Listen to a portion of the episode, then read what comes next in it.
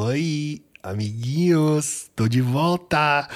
Ah, depois de duas semanas muito doidas aí, com muita coisa acontecendo, não consegui fazer podcast, peço perdão, mas estamos de volta com um episódio muito especial de Anatomia da Canção.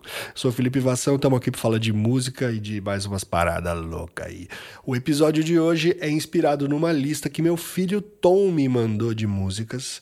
E eu tô fazendo esse episódio em homenagem a ele porque essa semana ele faz aniversário. Parabéns, filhão, te amo.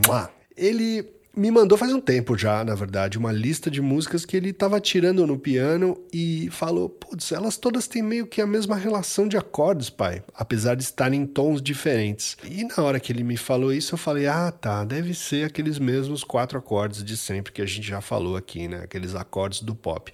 E quando eu fui ouvir as músicas, não eram aqueles acordes. Era uma sequência muito peculiar de acordes. E eu vou tocar agora todas elas para você ouvir comigo. Thought Sean, but it wasn't a match.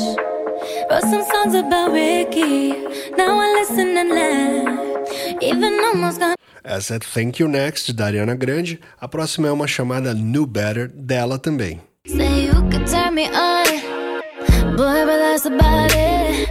You could say what you wanna, but I wouldn't believe A próxima também da Ariana Grande chama Boyfriend. I'm a motherfucking train wreck. I don't wanna be too much, but I don't wanna miss your touch. You don't seem to give a fuck. I don't wanna give Aí você fala, bom, a Ariana Grande aprendeu esses acordes no piano e fica compondo as músicas dela sempre com os mesmos acordes. Acontece que essas músicas foram compostas por um time de pessoas, geralmente um time bem parecido de uma para outra, e eu acho que eles realmente gostam desses acordes por uma razão específica, e a gente vai falar sobre isso daqui a pouco. Só quero continuar com a lista de músicas aqui, ó. You know type, right? Mark your calendar tonight's gonna be life's high. Light essa é a Nikki, a música chama-se Indigo. Próximo é o Love, com uma música chamada Adrenaline. Remembering what you said, now I'm laying alone in bed, trying to wrap up this feeling, falling apart instead. Essa próxima chama-se Girl Front, de um grupo de K-pop chamado Luna.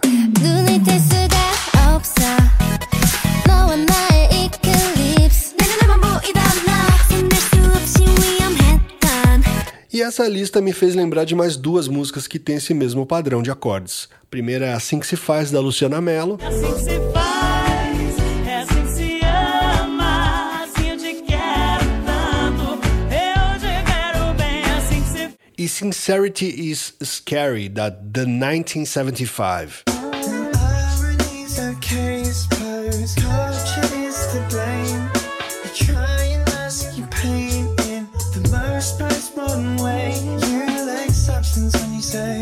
Basicamente, todas elas estão em um tom menor.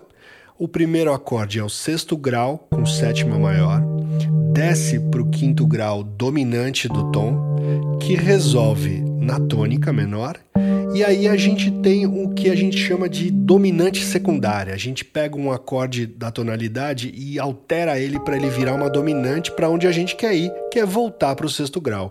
A em alguns casos é uma dominante literal, é uma dominante mesmo, em outros casos é um outro acorde que tem a função de dominante secundária para voltar para o sexto grau. Eu vou tocá-las de novo agora, todas no mesmo tom, para vocês terem a noção exata da percepção de que elas têm a mesma estrutura harmônica. Começando pela Arena Grande. Wrote some songs about Ricky. Now I listen and laugh. Even almost. Próxima. Say you could turn me on. Boy, but that's about it. You could say what you wanna, but I wouldn't believe it. You could. Mano, Ariana Grande, um pitch pra baixo é a do Alipa, não é igualzinho? Próxima. I'm a motherfucking train wreck. I don't wanna be too much, but I don't wanna miss your touch. You don't seem to give a fuck. I don't wanna be... Mais uma. You know I'm your type, right? Mark your calendar, tonight's gonna be your life's high. Light. Lauve. Remembering what you said, now I'm laying alone in bed, trying to wrap up this feeling, falling apart instead. K-pop.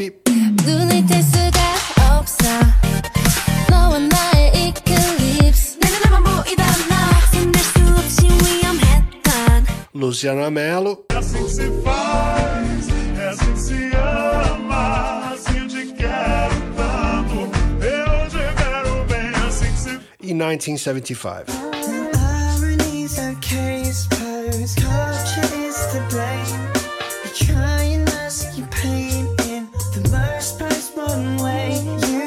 A primeira coisa que eu tenho para falar aqui é que todas essas músicas falam sobre relação amorosa. E não sobre uma relação amorosa genérica, mas sobre relações amorosas específicas. Muitas delas, quase que todas, são sobre relações biográficas, coisas que aconteceram com os autores. E falam sobre relações instáveis. Existe uma instabilidade na relação. Todas elas acessam isso. Ou fala sobre amores passados, de relações que não deram certo ou falam sobre relações correntes que estão com questões. São questões de relações maduras, de pessoas maduras que se relacionam de uma forma mais complexa e sofisticada do que simplesmente eu te amo e te quero ou eu não te amo e não te quero mais. Talvez o fato dos acordes terem dissonâncias e serem um pouco mais complexos do que simples tríades já abra uma nova perspectiva de profundidade, de maturidade na sonoridade que abraça dissonâncias e traz elas para dentro da narrativa que você está criando. Puta que bonito, hein? Existe uma, um estilo de neo-soul que usa esse tipo de acorde e esse tipo de sonoridade. Isso está permeando o pop nos últimos anos. Claro que Thank You Next, da Ariana Grande, foi uma música que explodiu e que talvez muita gente realmente copie. Vai lá ou fale, puta, eu gostei desses acordes, eu vou copiar nas minhas. Mas essas músicas, muitas das que eu mostrei aqui, aconteceram antes de Thank You Next antes dessa música explodir, e todas elas parece que acessam uma grande canção do inconsciente coletivo, que é essa canção do amor agridoce, da relação instável. Essa instabilidade é traduzida na música me vem um pouco a ideia do blues, né? O blues no começo era meio que a mesma música, né? Mesma harmonia, a mesma melodia e a temática sempre a mesma. O que mudava era o ponto de vista e a experiência pessoal de cada compositor. Então cada um colocava para fora o blues, o sentimento triste, do jeito que ele tinha vivido na sua vida. Também músicas muito biográficas. Eu queria voltar na história da instabilidade traduzida em música. Quando a gente está num sexto grau com uma sétima maior e a gente foca a nossa melodia nessa sétima maior, a gente está num lugar bem instável. E aí a gente vai para uma dominante e a gente resolve na tônica. Mas aí a gente altera essa tônica, a gente entorta ela para a gente voltar para nosso sexto grau. A coisa que mais me chama atenção nessa repetição de acordes, nessa repetição de padrões, nessas músicas, não é só a repetição dos acordes, mas como a melodia também gravita em volta da mesma nota. Vamos pegar Thank You Next da Ariana Grande, né? Começa aqui. A nota do, da melodia é o sétimo grau desse acorde. Aí é a tônica do próximo acorde. Aí é a quinta da tônica. E depois é a terça da dominante secundária. É uma nota comum em todos os acordes, mas a função dela dentro dos acordes varia. No começo ela está instável, como uma sétima maior, depois ela vira a tônica da dominante, né, é a nota principal, depois ela é a quinta do acorde da tônica, uma certa estabilidade aí nessa resolução, e aí na dominante secundária ela vai para o papel de terça, mas é a mesma nota e ela veste diferentes roupinhas durante esse processo. Não é à toa que todas as melodias que a gente ouviu ficam rodando nessa nota, porque ela é comum dos acordes.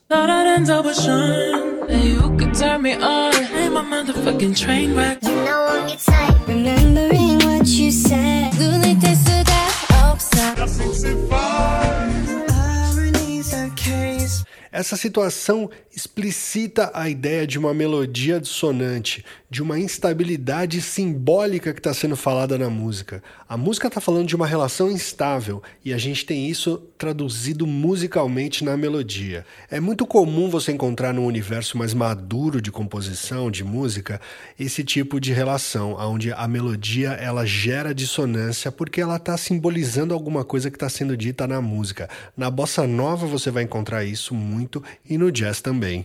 E em muita balada romântica você vai encontrar isso. Muita balada que fala sobre você tá sentindo falta, ou tá faltando alguma coisa, ou sobre coisas não resolvidas. Você não resolve na melodia. Você deixa isso suspenso. Pega Bonnie Raitt, I Can't Make You Love Me. Turn down the light. A primeira exposição da música, a primeira melodia que é cantada, termina suspensa numa décima primeira. você tem já uma dissonância de cara, mostrando que a história que vai ser contada aqui não está resolvida. O refrão mesmo, a forma como conclui o refrão é inconclusivo. Cause I can make you love me if you don't. You can make your heart feel something he won't. hear in the dark, in this final hours, I can take the heart and I feel the power, but you won't, no, you won't, cause I can make you love me if you don't. Sétima maior. E o, nome da música, I Can't Make You Love Me. Você não vai me amar, a gente não vai se encontrar, essa nota não vai resolver.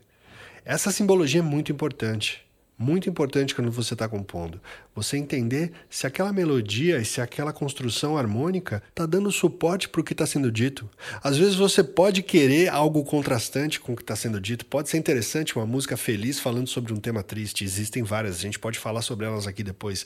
Mas geralmente você vai querer que a harmonia e a melodia abracem a letra, que deem suporte para a mensagem do que você está falando, que potencializem essa mensagem, que faça ter um sentido maior que você não precisa entender racionalmente. Vai chegar de um jeito sensorial. Uma dissonância que não resolve traduz tudo que está sendo falado naquela música onde a relação não está resolvida.